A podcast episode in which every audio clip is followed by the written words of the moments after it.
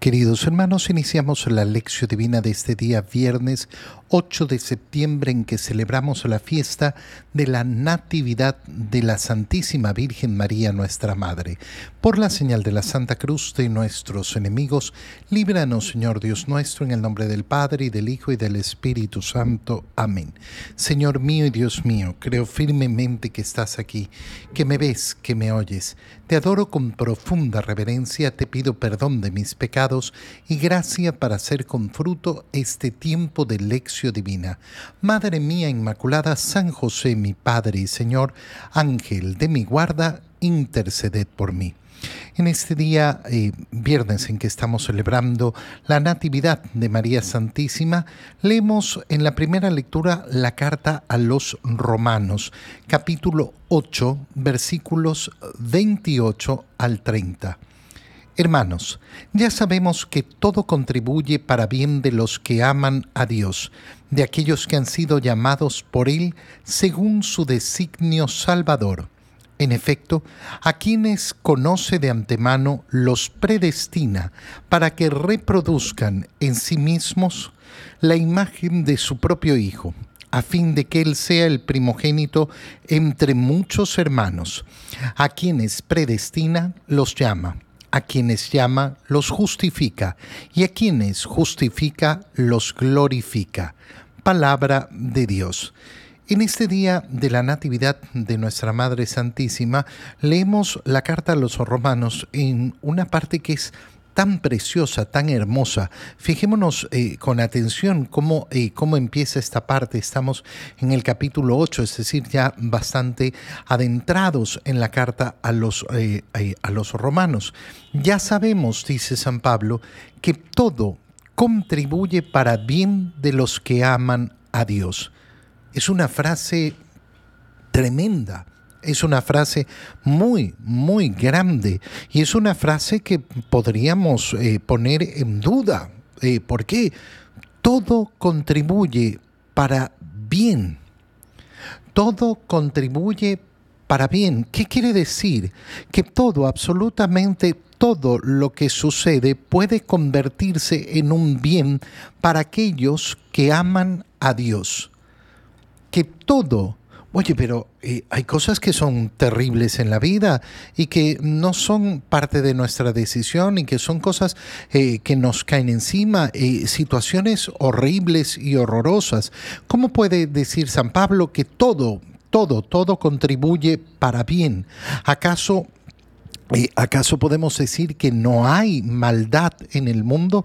¿Acaso podemos decir que no hay cosas malas en el mundo? ¿Acaso no ocurren injusticias e injusticias verdaderamente terribles?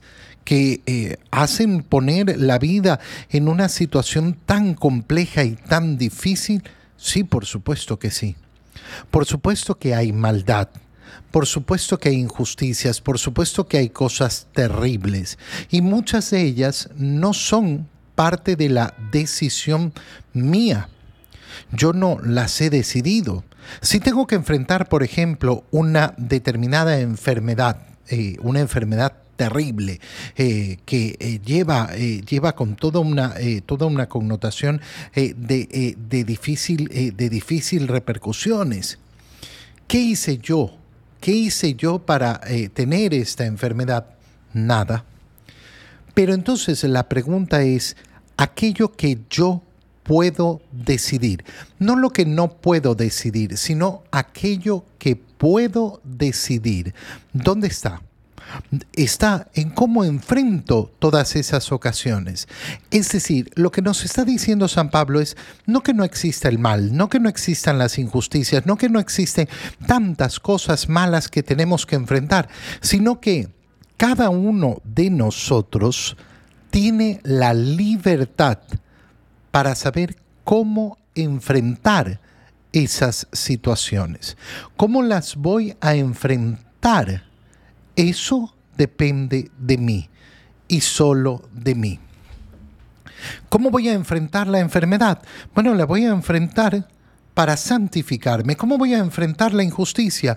La voy a enfrentar amando, no buscando la venganza, ¿Cómo voy a enfrentarme entonces al mal de este mundo buscando que todo, absolutamente todo contribuya para el bien?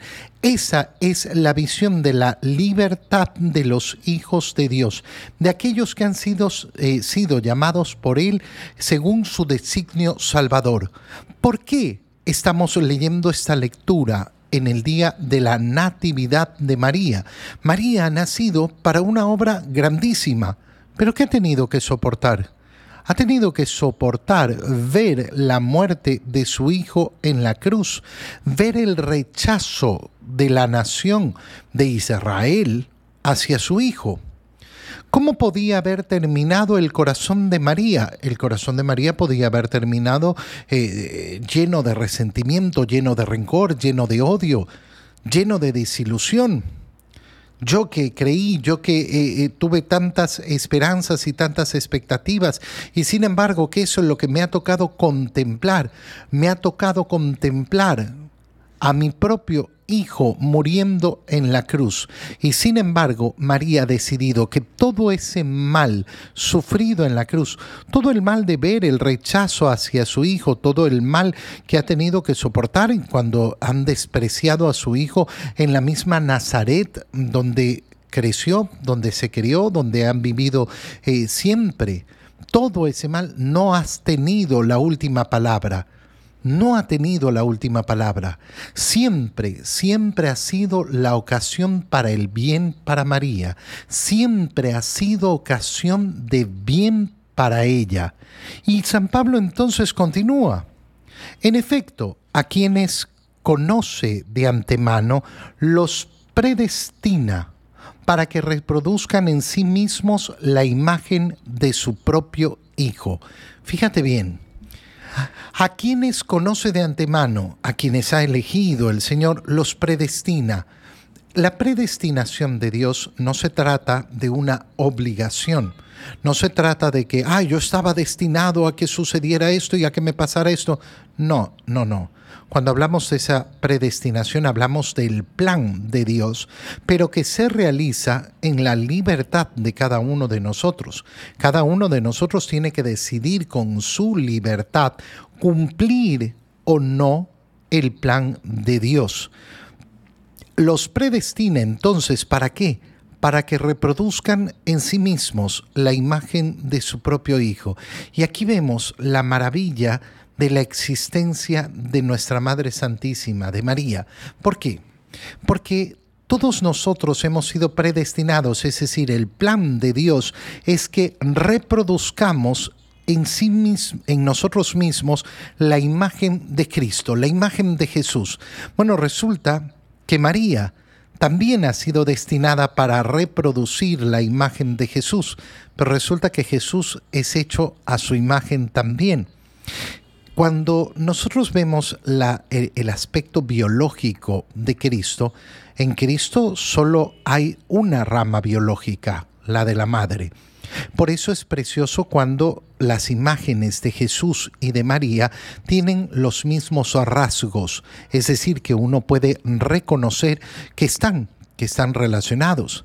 Qué bonito es cuando los artistas trabajan efectivamente esos rasgos de Jesús eh, sacados en el rostro de María o viceversa, es decir, que uno puede contemplar en el arte eh, a la madre y al hijo con el mismo rostro.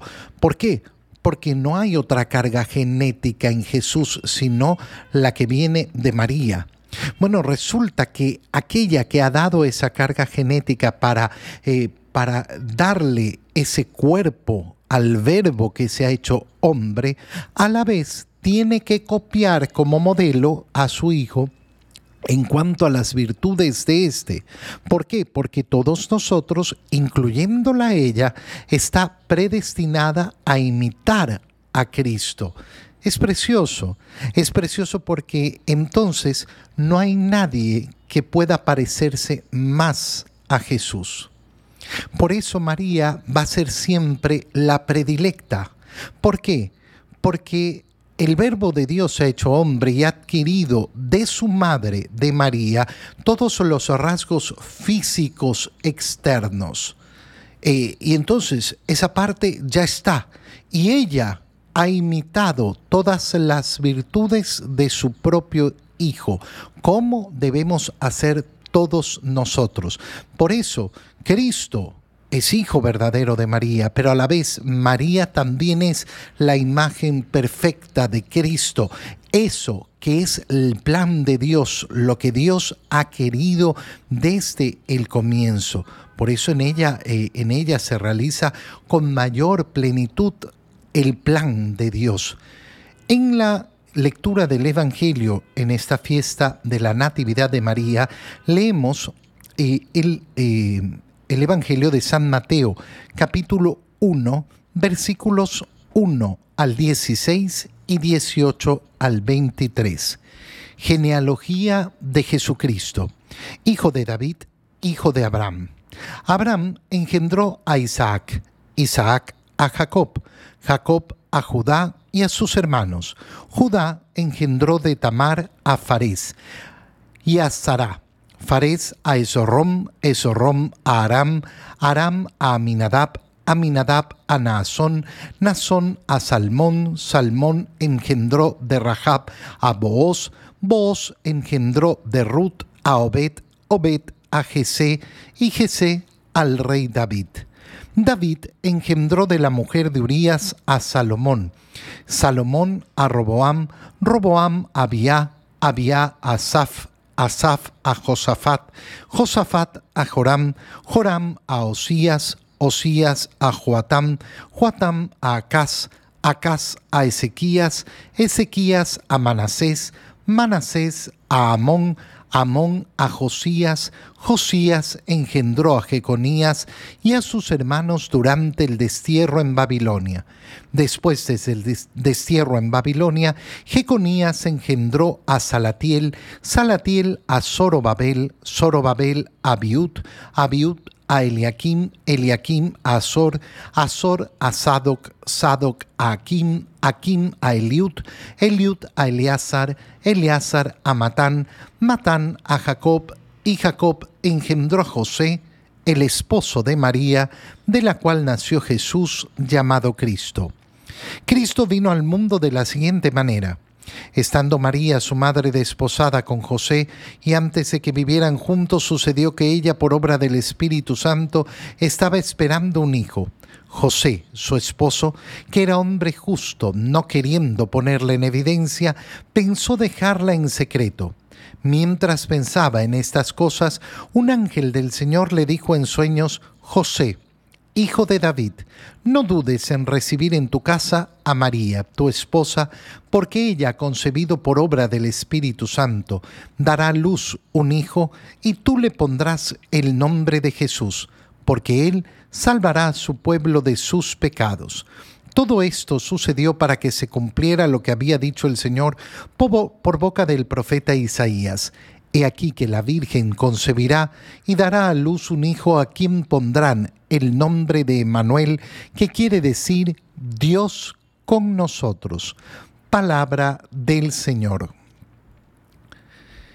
Leemos el inicio del Evangelio de San Mateo en esta fiesta de la Natividad de nuestra Madre Santísima y leemos toda esa genealogía que puede resultar un poco difícil, aburrida eh, al oído.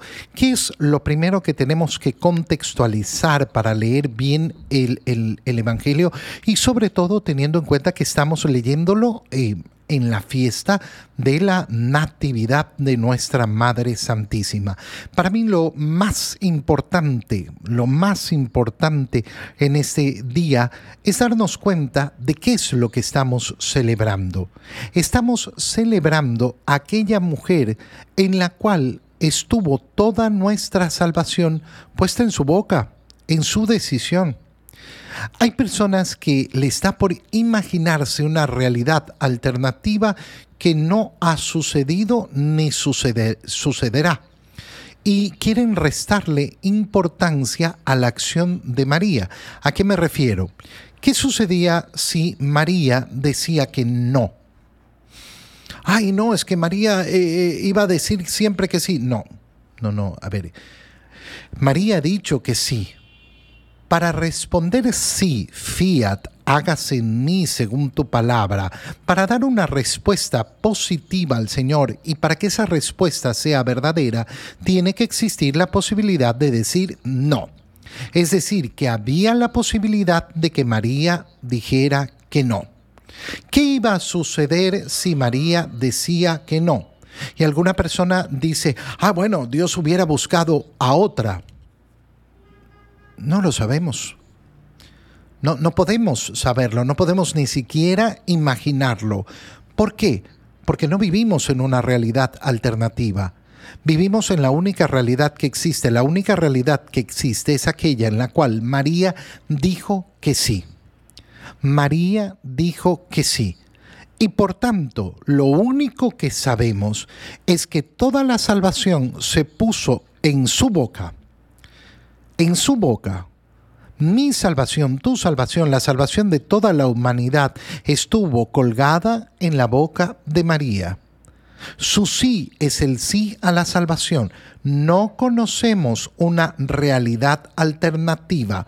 No conocemos otro universo en el cual eh, hubiera sucedido lo que sucedió de otra manera. No. Conocemos solo la realidad y la realidad es que María dijo que sí. Y porque ella dijo que sí, la salvación se produjo. Por tanto, cualquiera, cualquiera que quiere gozarse en la salvación que nos ofrece Cristo, el Verbo de Dios hecho carne, tiene que querer a María. Tiene que dar gracias a María. Tiene que alabar verdaderamente esa decisión de María de decir sí a la salvación. En María alabamos la gloria de Dios. Alabamos verdaderamente cómo el Señor nos ha salvado. Pero lógico que tengamos el corazón agradecido entonces a María. Y hoy que celebramos su natividad, nos alegramos y nos alegramos profundamente. Segunda idea importantísima, vemos en la genealogía de Jesús cómo, eh, cómo, Mateo va presentando a Jesucristo, hijo de David, hijo de Abraham, y empieza la genealogía desde Abraham y va desarrollándose eh, a, través, eh, a través de las generaciones. ¿Qué es lo que se nos quiere mostrar? Se nos quiere mostrar la profundidad la realidad, el dramatismo de cómo el verbo de Dios se ha hecho hombre. Aquel que es eterno ha entrado en la historia de la humanidad y por tanto al nombrársenos todos, eh, todas estas eh, genial, eh, toda esta genealogía, todas estas generaciones, todos estos nombres, lo que se nos está diciendo es verdaderamente, verdaderamente ha entrado en la historia, ha entrado en la historia de la humanidad, se ha hecho hombre, no ha aparecido de repente rompiendo, rompiendo la historia. No, para ser un ser humano tenemos que pertenecer a la historia de la humanidad. Yo no soy el producto de eh, simplemente haber aparecido. Yo soy un ser humano porque soy hijo de mis padres, y mis padres son hijos de sus padres, y sus padres son hijos de sus padres, y así sucesivamente hasta llegar al primer hombre y a la primera mujer. Para ser ser humano tenemos que entrar en esa línea, no, no hay otra forma. Bueno, el verbo de Dios no ha roto esa línea, ha entrado en esa línea, pertenece a esa línea. ¿Eso qué significa? Que es parte de la historia de la humanidad. Eh, y entonces su ser hombre es verdadero. ¿Cómo, eh, cómo ha sido esa, eh, cómo ha sido esa, esa venida al mundo? Vino al mundo de la siguiente manera, estando María su madre desposada con José. Y antes de que vivieran juntos sucedió que ella, por obra del Espíritu Santo, estaba esperando un hijo.